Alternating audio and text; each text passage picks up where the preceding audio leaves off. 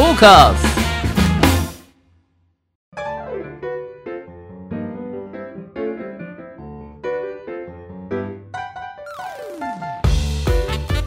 リスナーの皆様ご機嫌いかがでしょうか？e スポーツキャスターの R です。アシスタントの中村優香です。今週もどうぞよろしくお願いいたします。よろしくお願いします。ということで R さん早速ですが、はい。今日もリスナーさんからのメールがなんと。届いております。ありがたいですね。で練習？毎回。そうですね。ありがとうございます。ありがとうございます。えーゲーマーネーム、うん。コナモンさんからです。お。ありがとうございます。はい R さん中村さんはじめましてコナモンと申します。はい始めましたえー正月仕事が暇すぎて面白いラジオを探していたところ、うん。たまたま見つけても見つけたものの、うん。2日で最新回まで拝聴させていただきました。いいペースですうねん、早い。はい。今回はお二人に聞きたいことがあります。なんでしょこれまで数多くのゲームをやってこられた中でうん。最高のゲーム音楽ってありますうか、うん。私はペルソナシリーズが好きでペルソナ4の戦闘曲である Reach Out To The Truth という曲を1日1回は聴いている始末です。うん。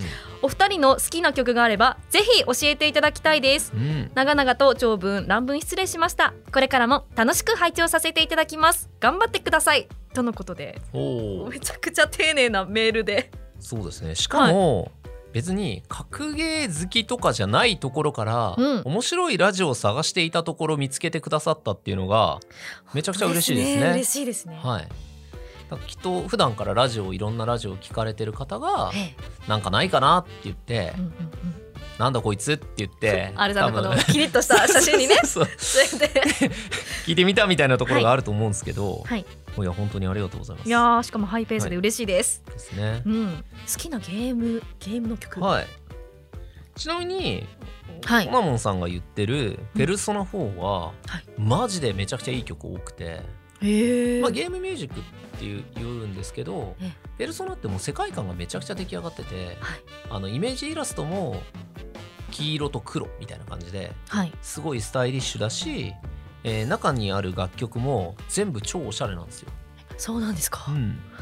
しかもそれを1日1回は聞いているっていうことで。まあ、す。私にもそういう時代がありました。ありましたか？わかります。すごいわかります。うんうん、うん、はい、なので、はい。まあ好きな曲っていうことで中村さんなんかこうはい。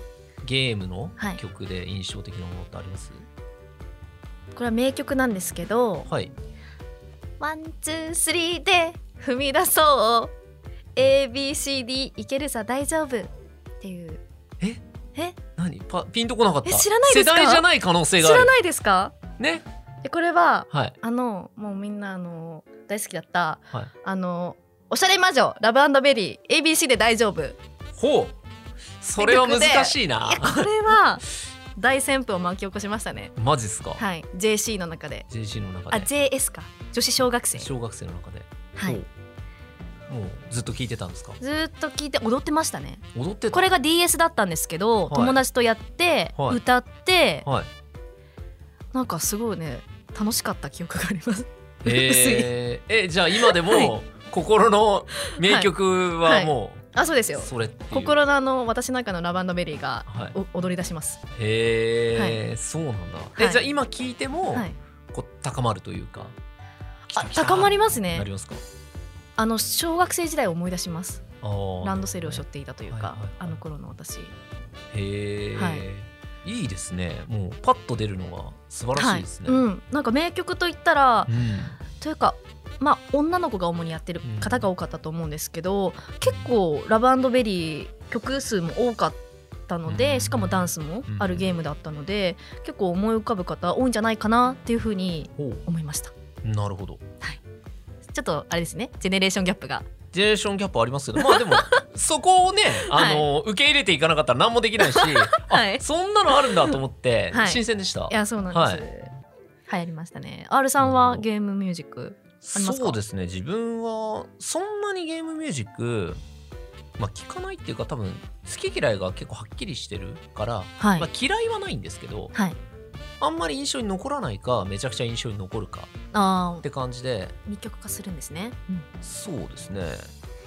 で自分の中で思いつくのはえーとですねまあ多分これはまたジェネレーションジェネレーションギャップで、はい。中村さんは知らないであろうシリーズ。はい「ロマンシングサガ」っていうシリーズ知ってます？あちょっとわかんわかんないですけど今隣でスタッフさんが深くうなずいてます、あのまあロールプレイングゲームっていうものがすごく流行った時代はい、に、まあうちらの世代って「ドラゴンクエスト」とか「ファイナルファンタジー」っていうのの、まあ、全盛期をたどってきた、まあ、シリーズ長いんで全盛期を体験してる人は多いと思うんですけど、はい。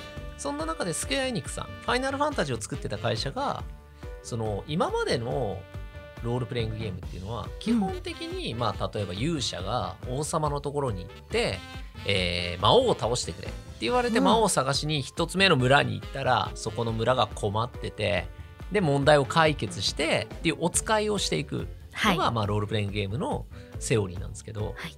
このロマンシングサガシリーズ、はい。やばい。ロマンシングサガ、な何がやばいんですか？まず主人公が8人います。えめっちゃ多いじゃないですか。そうです。はい。で誰からやってもいい、一人をチョイスしてうん、進めていくんですね。そうです。はい。8人から選ぶんですよ、はいで8人8用のストーリーが用意されてるみんな目的が違う。えー、えじゃあいろんなエンディングがあるっていうこと？で盗賊がいたり冒険家がいたり、はい。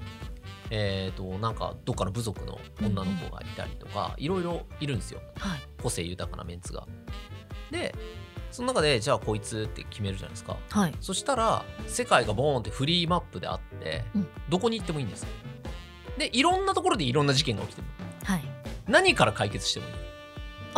うん順序はどれでもいいんですね。はい。ただその世界の中で時間が設定されてて、例えば A っていう事件を解決するために時間をつく使ってたら B っていう事件がもう終わってたとか。別の誰かが解決してたり、はい。街が崩壊してたりするの。はい。だからそのリアルタイムで時間が進んでいく中で自分はどういう選択を世界でするかによってストーリーが変わっていくっていうのをやったのが、い。そのロマンシングサガっていうシリーズで、それがめちゃくちゃ難しかったんですよ。子供の時。うん自分はやったんだけど。む難しそうですよね。難しそうですよね。どれか進めていけばよかったのかなって、うんうん、でしかもやばいのがなんかロールプレイングゲームってとりあえず敵を倒しまくって自分を強くしちゃえばあとは簡単にクリアできるみたいな感じになるんですけど、はい。ロマンシングサガ敵を倒しすぎると、うん。え？あの自分の装備レベルとかが上がる前に敵が強くなりすぎて積むんですよ、えそうそんなゲームなんですそかもう進めなくなるの。どどうしていいかわかんないじゃないですか。レベルアップすればいいと思ってたものの。だから上手に敵を倒して上手に問題を解決していかなきゃダメっていう、じゃあ結構頭使いながらやっていくゲームなんですね。ただもう自由。ひたすらに自由っていうのが子供の頃に超面白そうじゃんって思ったけど難しすぎてできなかったんですよ。はい。それがなんと2000年代前半にリメイクされた。はい。ロマンシングサガミンストレルソングっていうシリーズなんですけど、でプレイステーション3かな2か3で出て、はい。当時持ってなかったんですけどプレステごと買って俺はやるっつって。あこのロマンシングサガをやるために。プレステで買って。はい。つけるじゃないですか。よはい、っしゃやるぜ。うん、俺はもう大人だからロマサガをクリアできるっつって。もう満を持して。はい。したらいきなり曲が流れたんですよ。うん。しかも山崎正義さんの書き下ろしの曲が。そうかえっつって、まあ、中にはい。銀融詩人っていうね、キャラクターがいるんですけど、はい。銀融詩人がこうやって街を歩きながらはい。ギターをかき鳴らして、山崎正義さんの歌を歌い出すっていうオープニングだったんですけど、はい。もうセンスが良すぎてはい。目ん玉飛び出た。えー、何これってなって、うん。でミンストレルソングっていうだけあってその歌がすごくはい。その物語に重要に、えーアレンジされてるリメイクだったんですよね。ええ。でまあ進めるじゃないですか冒う険、んうん。ことごとくバトル BGM とか街の BGM とかもめちゃくちゃいいの。でそんなの普段気にしない人間の俺がええ。何これって思うのばっかでえうんうん。めちゃくちゃねあのあのシリーズはファンが多いし特に音楽っていう意味ではあの印象に残ってる人が多いんじゃないかな。はいでそれってあの作った方が伊藤健二さん伊藤健さんって言われるこのいわゆるゲームミュージック界の大御所なんですよ。ね。その方と共演させていただく機会があってあ R さんが。自分が、はい。はい。死ぬほどね愛を伝えましたね。あのロマンシックさががみたいな。やばかったですって。どうやったらあんなの作れるんですか？みたい。なこと言いな。がら、まあ、普通にまああの時はこうでしたねみたいな感じで、気さくな方ではい。普通に話してくれたんですけど、土建さんはい。そういうその実際にすごいいいなって思った曲をうん。作った方ともお話しさせていただいたっていう経験も含めて、はい。自分はそのロマンシングサガミンストレルソングっていうはい。タイトルの音楽はもう全般大好きですね。全般。なんかプレイ進めながら、音楽もまたなんか最高ってやってて絶対楽しいですよね、ラスボスのバトルでボーカルが入ってくるぐらいだったらまあわかるんですけど、うん、はい。どうでもいい中ボスみたいなやつの時にもうなんかスペインのスパニッシュギターをかき鳴らしながらずーっと はい、「ラーラララ」でうん。後ろで歌ってるはい。謎の言葉を歌ってる女性の声とか入ってて「え日何これ?」みたいな。はい。ロープレの BGM じゃねえだろみたいな感じで。すごいね印象的だったので、うんはいはい。分かる人あああれあれみたいな。はい、分かると思うんですけど、えーまたその戦闘シーンをこうより盛り上げてくれる曲だったんですね。やばかったですね、聞いてみたいですね、うん。まああれは多分ゲームをやりながら、うん。その聞くからいい。あこれなんで聞いてくださいだとうん。ちょっとあふーんで終わっちゃうかなって感じはするんですけど、プレイしながらっていうことがさらにその曲をよくさせるんですね。なるほど。はい。はい、ということでこのもんさんいかがでしょうか？いかがでしょうか？こちらでいかがでしょうか？またぜひ、えーね皆様お便り送ってください、はいこんな感じで熱く R さんが語りますので、はい。ぜひ皆さんメールアドレス送ってください、はいことで。はい、ということでひとしきり話したんですが、えーはい。中村さんこのゲーマーの流儀とはどのような番組なのか今更ですが初めて聞くリリスナーの皆様のためにもはい。ご説明よろしくお願いします。結構喋りましたね。結構喋りました。このゲーマーの流儀とはどんな番組かと言いますと e スポーツ実況のパイオニアと言っても過言ではない R さんからゲームにまつわるニュースの解説や最新情報ゲーム人生で学んだことなどなどさまざまな角度からゲームの魅力楽しさをお伝えいただきます。トーカーズ。それではゲーマーズニュースからいってみましょはい早速参ります。本日のゲーマーズニュースはゴールドやギルを現金化、スクエニが目指すゲーム×トークンエコノミーの未来とは？というニュースですインサイドの記事によりますとドラゴンクエストシリーズやファイナルファンタジーシリーズで有名なスクウェアエニックスは2022年新たな分野へと挑戦していくようです。う。2022年が、えー元旦スクエアエニックスの代表取締役社長の松田洋介さんは年頭所管として新分野への挑戦を掲げました。スクエアエニックスは2021年5月に発表した中期事業計画で AI クラウドブロックチェーンに対して重点投資をするという発表をしています。えー元旦の年頭所管ということでこういった新しい分野が今後のゲーム業界にどのようなインパクトを与えていくのかスクエア・エニックスは何を目指しているのかうんうん。そんな未来への指針を示しています。はい、ということで。うん。なんかこう怪しげなというか、はい。この先どうなっていくんだみたいな感じの記事ですけれども、はい、これは何を目指していらっしゃるのか、これはですね、うん。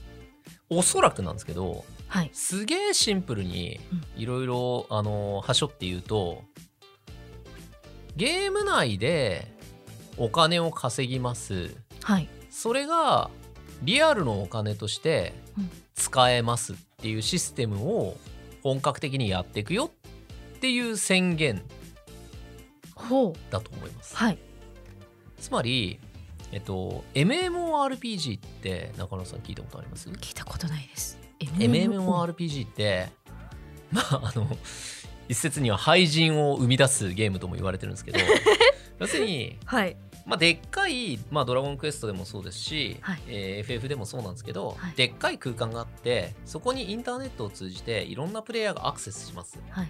でそこにはえーいろんな職業があって、はい。い、ろんな役割がある。うんうん。で戦闘してもいいし戦闘しなくてもいい、なんなら鍛冶屋とかをやって戦闘する人たちに武器を、えー作るっていう役割をしてもいい。はい。っていう、まあ、そこでいわゆる暮らしができる、まあ、仮想現実みたいなはい。ものっていうのを、まあ、かなり早い段階からスクエアエニックスさんってやってたんですよね。それってうん。メメタバースってことですか？そうです。れあ。最近メタバースとか言われてるじゃないですか。うん。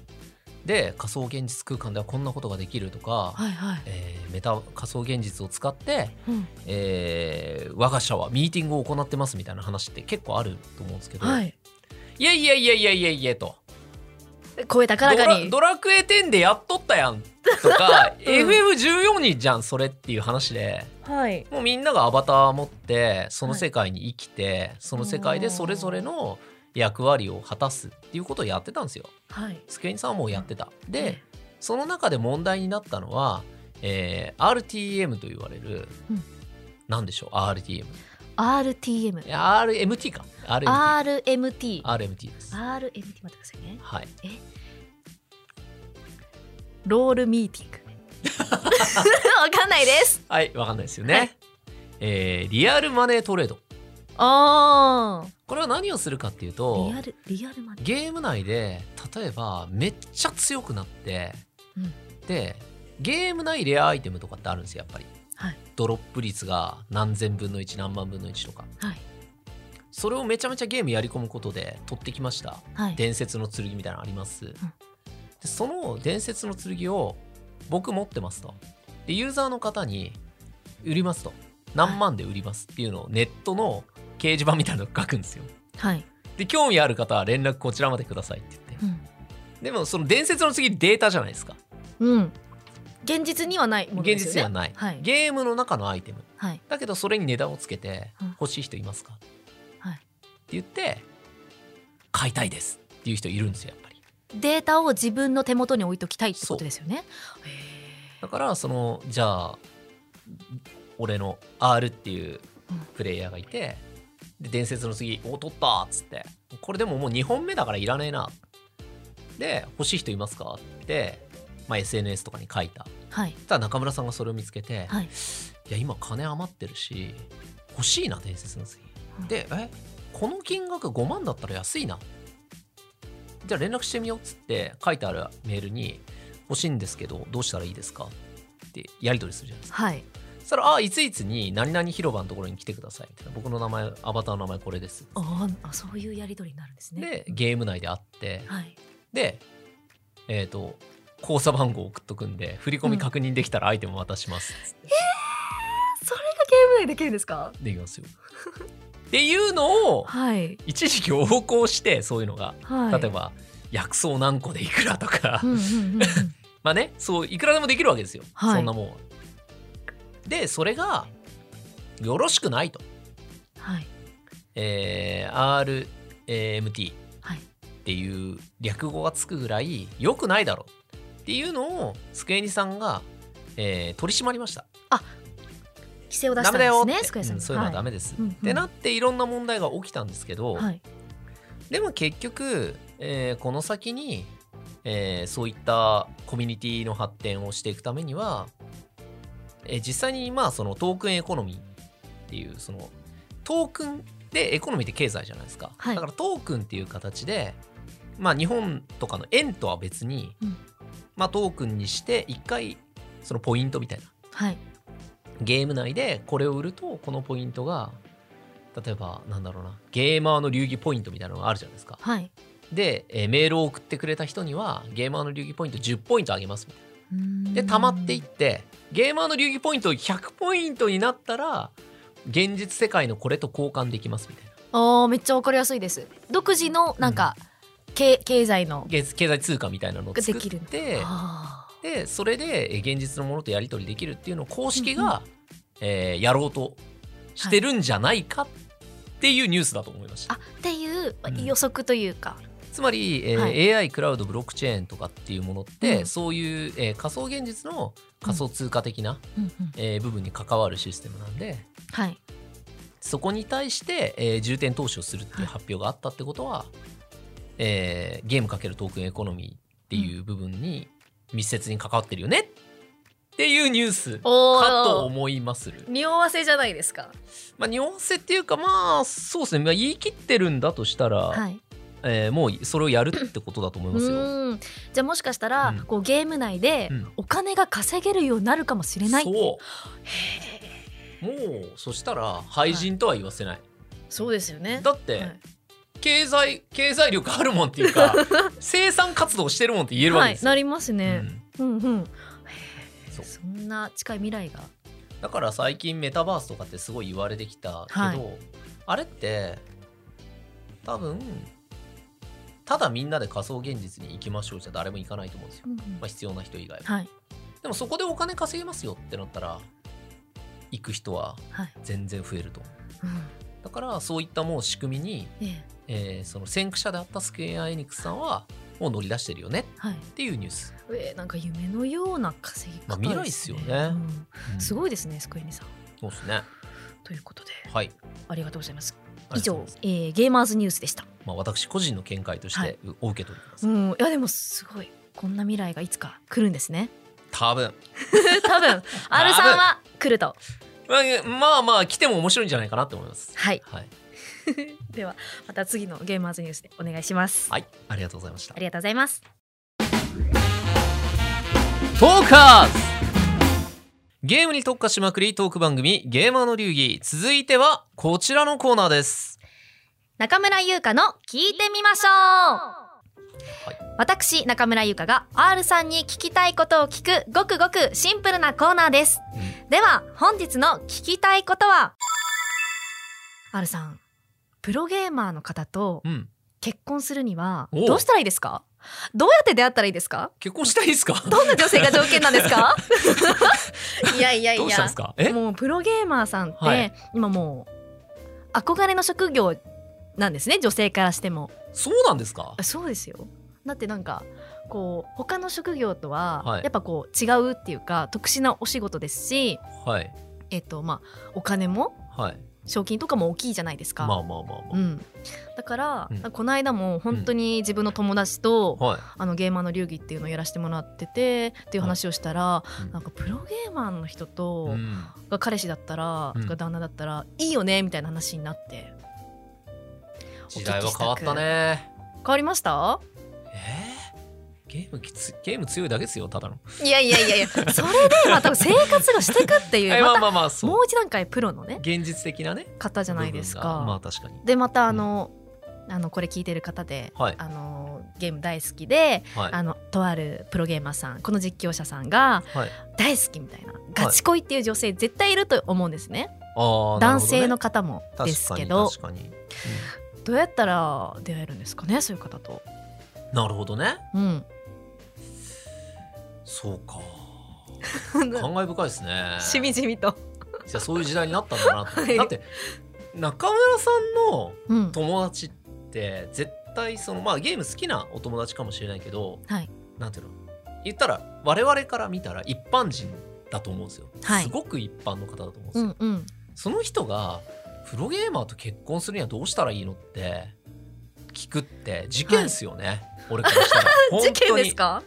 いやでもそれくらい。おお俺独身だったらどうなってんだよ。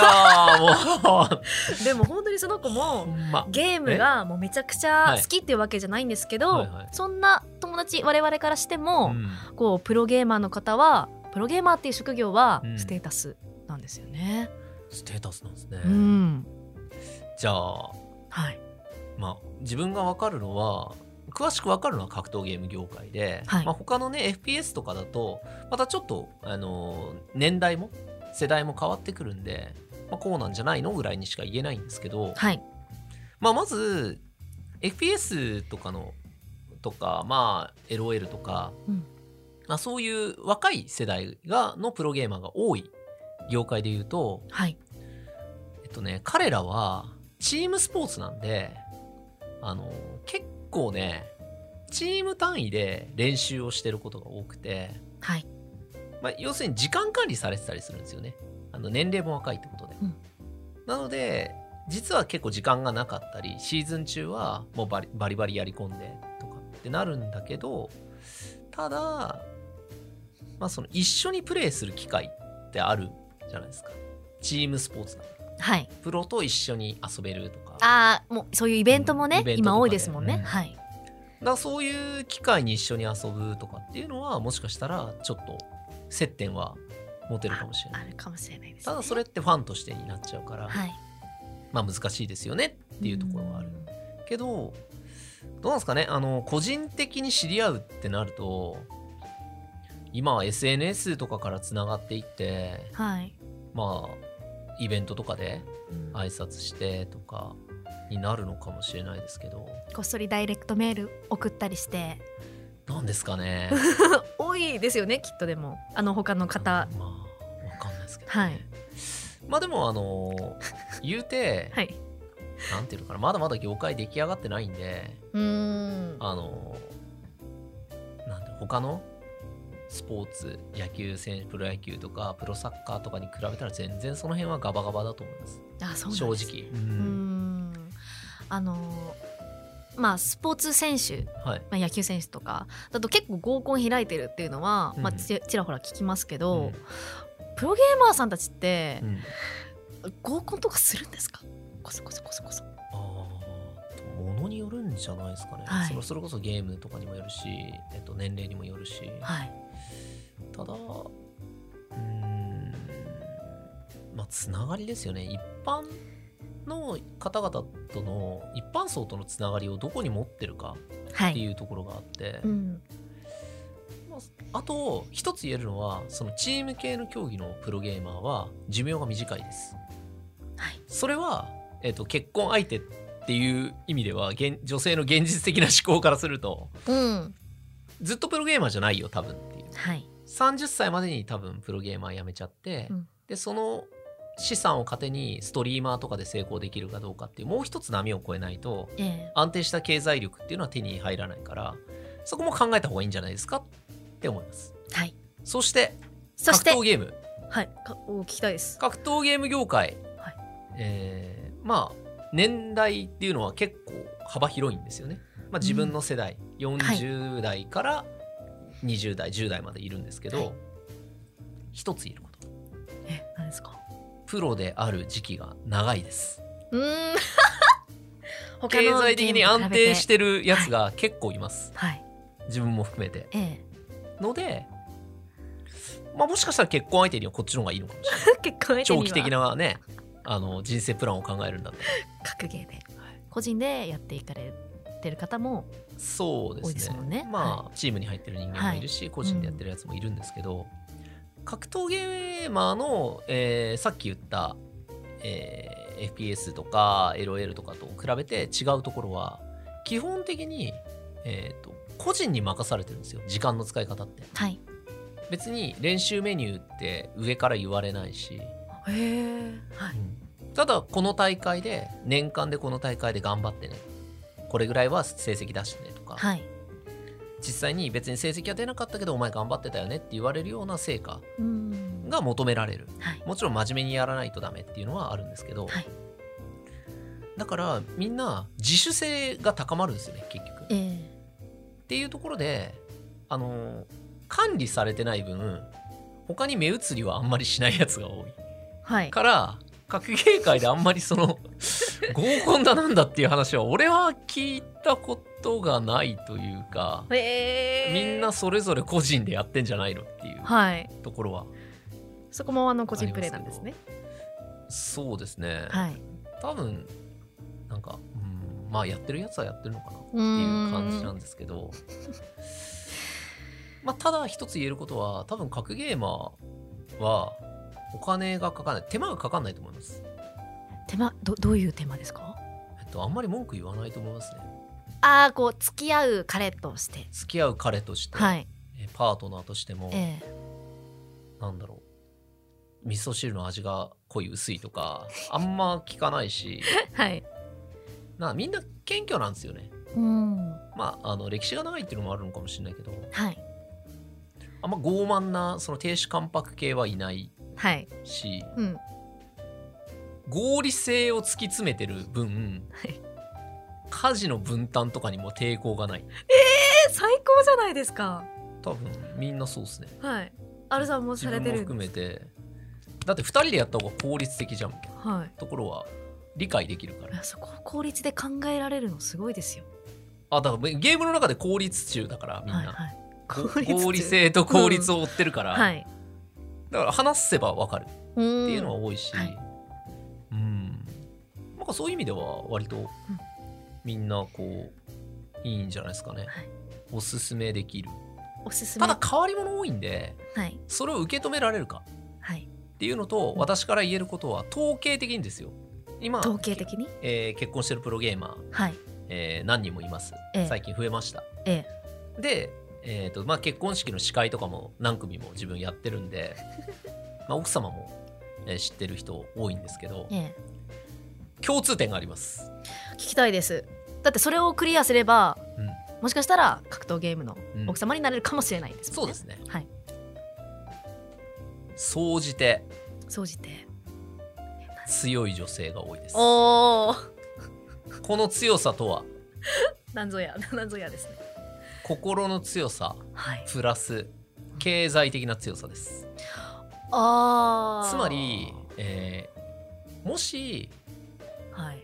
あんたがうん。プロゲーマーじゃなくなったとしてもあんた一人を養うぐらいは余裕。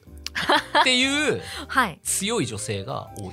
なるほど。じゃあ自立してる女性がそうっす。良いんですね。し多分精神的にも経済的にも自立してる女性が多い。うんうんうん。でプロゲーマーって大会前とかめちゃめちゃストイックになるし、ええ。まあやっぱり勝った負けたの世界なんでピリピリする時もある。でもそういう時に放置して、まあ、今しょうがないっしょっつっはい。て放置できたり、はい。まあ、今は一人にしとくわっつってええ。こう実家に戻ったりとか、っうん。ていうことをできる人。そっか。じゃあかまってちゃんのメンヘラじゃダメなんですね。は難しいと思います。ああそうですか。だからなんかあんまりそのラブラブイチャイチャいつも一緒だよねみたいなもものを求めるのは多分違う。えー、そうなんですね。そうっすね。確かにでも秋木さんとかもうす、ものすごいしっかりしてらっしゃるから。そうっすね。どんと来いみたいな。しっかりしてるというかまあキャパが広いってはい。感じですけど、うん。でも秋木さんみたいな人結構多いですよ。格ゲーマーの奥さんは。はい。このドンと構えて。はい「いやこいつダメなんすよ」とか言って。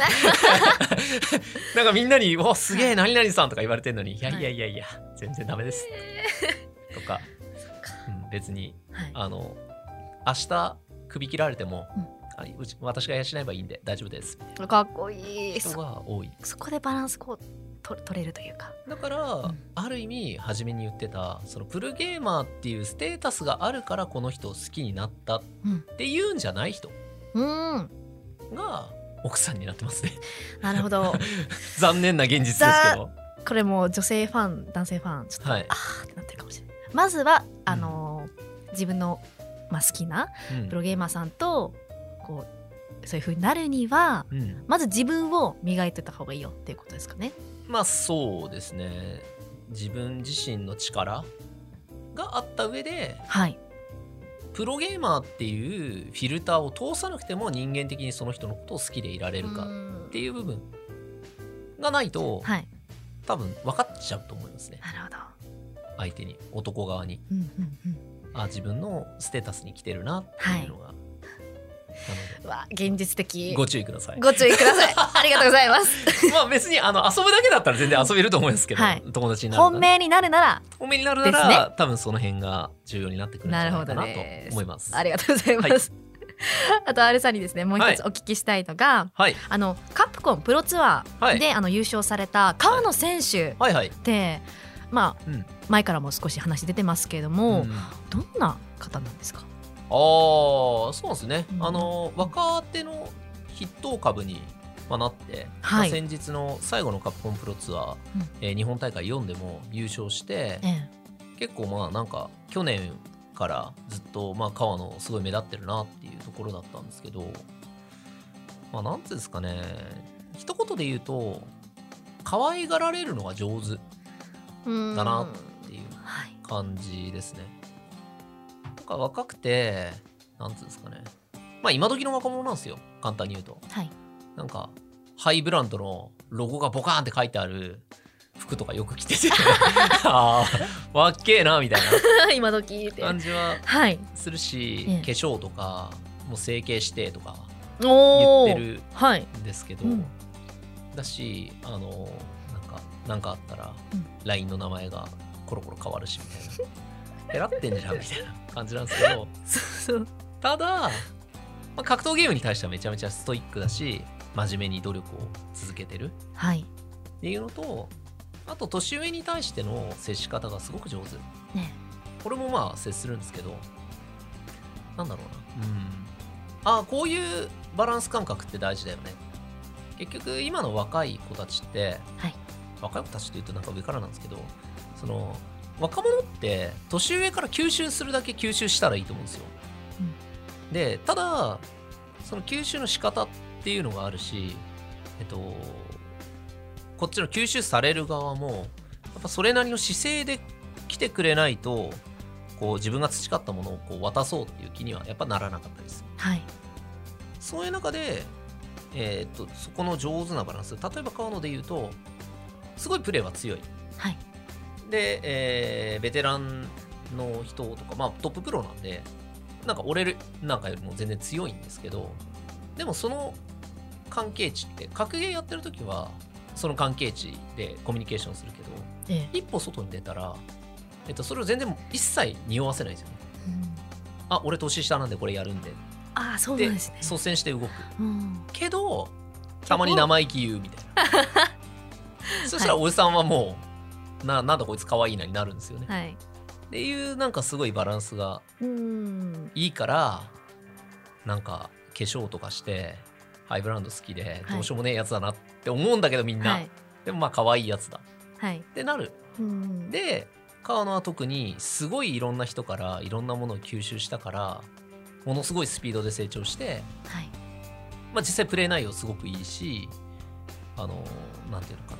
真摯に格闘ゲームに向き合ってるっていうなんていうかその正当な評価はい。を、えー受けたなで努力が報われたなっていう感じはするから、川野がその今勝ってる若手の中で勝ってるっていうことに対して異論を唱える人はいないと思います。あなるほど。それはもう川野さんの人柄を含めてってことですね。そうですね。ん。なるほど。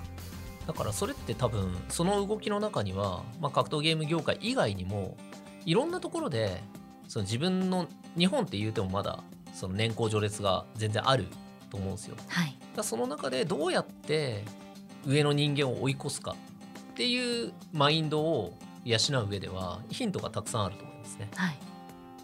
だから、うん、上手に吸収する。お前を倒すためにお前に習うみたいなうん。ことをいかにできるかっていうのははい。大事だと思います。うん。なんか川野さんのツイッターを拝見しててもこうなんか落ちてるな落ち込んでるんだなっていう時もあるんですけどでもなんか僕はまた頑張るみたいなんですごい応援したくなるなって川野さんのことはお会いしたこともないんですけど、はいはいこう一フォロワーとして、まあ、どうしようもないやつなんでね気をつけてくいだやそうなんですか、さい。はい、可愛げがあるという方なんですね。まあ可愛げはいなるほどです。ということで以上中村優香の聞いてみましょうでした。ドカース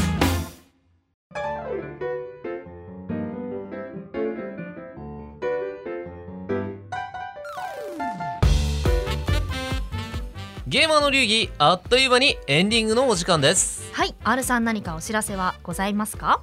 はいえーとですねまああの先日もお話しした通り、えー中旬に、えーカプコンのカプコンカップに変わるイベントがあるんですけどその中のですね19日の日だけ自分はちょっとお休みをさせていただいて、はい2月19日です。はい、えーなんとですね、えージョジョの奇妙な冒険の、えーアーケードで、えー稼働しているラストサバイバーというゲームの、えーイベントが、大規模イベントがありまして、はい。そちらで MC を、えー務めさせていただくということになりまして、はい。まあ、あの実況者なんですけど、自分、なんか去年もお話をいただいて、えあのちょっとまあ忙しくって新しいゲームの実況はちょっと難しいですっていうお話をしたら今年は MC でいいんで 実況なしでいいんで盛り上げてくださいって言われたんで、はい。あだったらいけるっすっていうことで、えはい。えー参加させていただくことになりまして、ね。ちょっと楽しみなところもうん。ありつつ、まあそのねプレイされてる皆さんにまあその恥じないような形で、はい。えー参加させていただけたらなと思ってますので、よろしくお願いします。はい。詳しくは R さんのツイッターをご覧ください、番組では R さんに聞きたいゲームの質問疑問を募集しています本格的に選手を目指すには何をするべきか。ゲームと勉強の両立に悩んでいるなどなどゲームに関することであれば内容はどんなことでも構いません。メールアドレス r アットマークトーカーズ 2021.com もしくは番組公式ツイッターにお寄せください。はい、ちなみに中村さんは、はい。い、つかこういうことやってみたいなっていう関わってみたいなっていうものってあります？関わってみ自分はもうジョジョ昔から好きではい。ジョジョのイベントに出たい出たいって言ってたらはい。本当に叶ったんですよね。言い続けることって大切なんですね。あ大事です大事です、私はゲームだったらうん、あのサイ・ゲームスのシャドーバースあやってますよねが一応今やってるゲームなんで、そっちでなんかご縁があったらなっていうのと、うん。あとは自分の好きな別の小説家さんがいて、うん。そちらの方にうん。いつかこうお話聞くことできたらなっえていう方はいます。ー、それは名前は伏せておきますか今あの森見富彦っていう方なんですけどあの郷土の出身の方でほう「あの夜は短し歩けよ乙女」とかはいはいはい、はい、星野源さんんが主人公の声やられてるんですけど、はい。めちゃくちゃキャッチーな作品なんでいつかその作者さんにお会いしてみたいなっていう気持ちがあります。ありますよね。ありますよね。やっぱ私も言い続けないとあでも本当に言い続けてると叶いますからね、はい、何回かありますよ。あります？言い続けててよかったっていうの、うんうんうん、だから諦めないで言い続けましょう、はい、発信大事なんですね。そうです。誰が聞いてるかわかんないですからね、はい、言い続けるようにしようと思います、はい、はい、ということで次回も来週火曜日にアップ予定です。それでは来週も行ってみましょう。